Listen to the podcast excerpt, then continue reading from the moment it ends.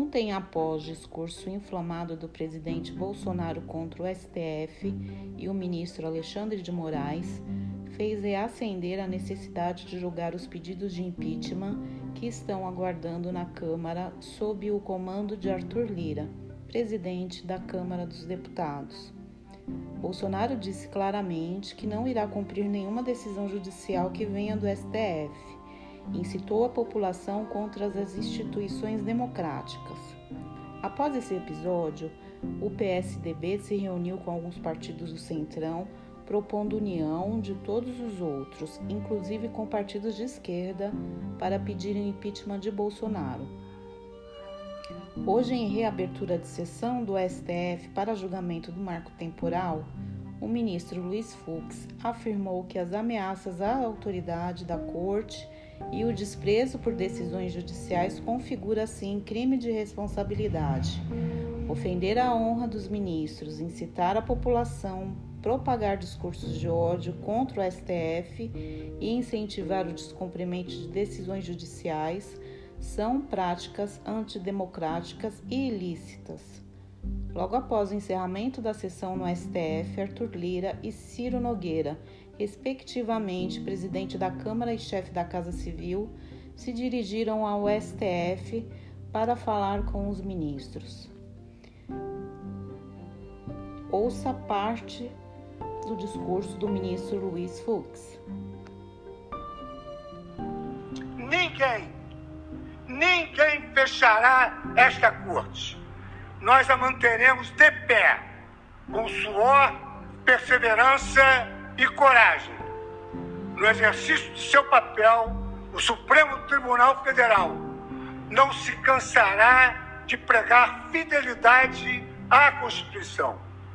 E ao assim proceder, esta Corte reafirmará, ao longo de sua perene existência, o seu necessário compromisso com o regime democrático, com os direitos humanos e com respeito aos poderes e as instituições deste país.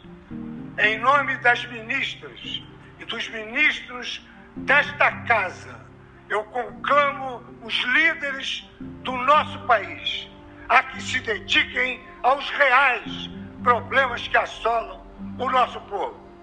A pandemia, que ainda não acabou e que já levou para o túmulo mais de 580 mil vidas brasileiras e levou a dor a esses familiares que perderam entes queridos.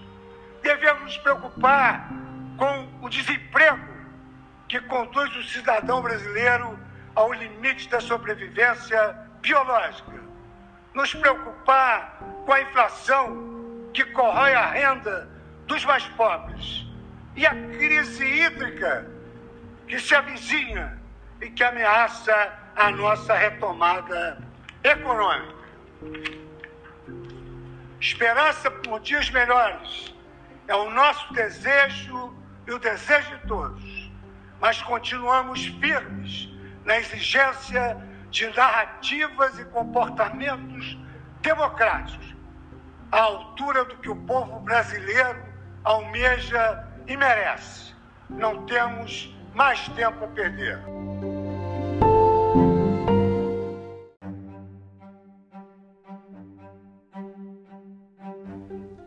STF, Arthur Lira também fez um pronunciamento hoje sobre o discurso do presidente sobre todo o clima que se instaurou no país.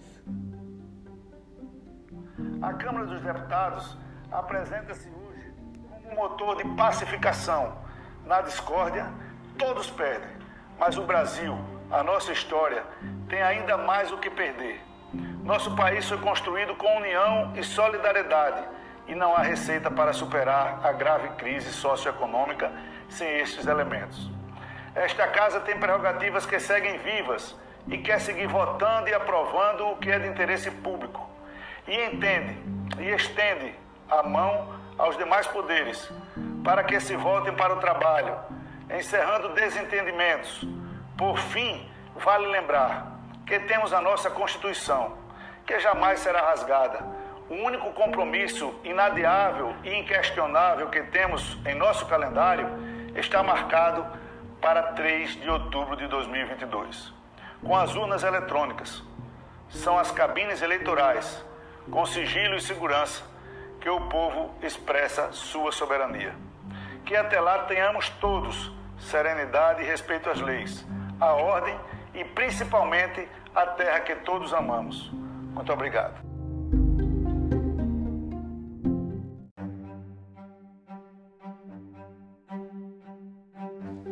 Com essa fala de pacificação de Arthur Lira, ele não deixa claro se irá julgar os 124 pedidos de impeachment que estão engavetados em seu gabinete.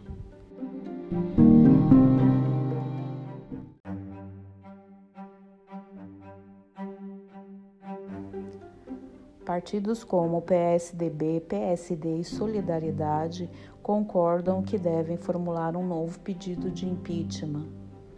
Já o presidente do MDB, Baleia Rossi, declarou em suas redes sociais: são inaceitáveis os ataques a qualquer um dos poderes constituídos. Sempre defendo a harmonia e o diálogo. Contudo, não podemos fechar os olhos para quem afronta a Constituição e ela própria tem os remédios contra tais ataques. O ministro Carlos Maron, um dos dirigentes da executiva do MDB, também afirmou: não podemos simplesmente avançar em um pedido de impeachment para jogar para a torcida. Deveríamos estabelecer desde já uma coalizão, um grupo de partidos para estar junto em uma terceira via estamos perdendo o momento de fazer essa definição.